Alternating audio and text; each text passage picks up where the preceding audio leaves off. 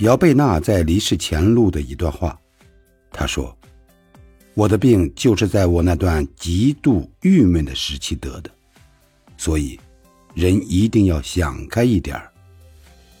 你要知道，这世上的事，除了生活，都是小事，尤其是女人，让自己多活几年吧。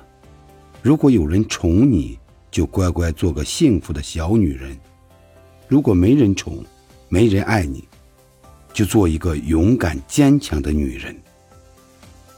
当你心情不好的时候，或者在你特别郁闷的时候，他一定会找出一个出处，要么身体出现问题，要么精神出现问题，无一例外。所以，好好爱自己啊！睡前原谅一切，醒来便是重生。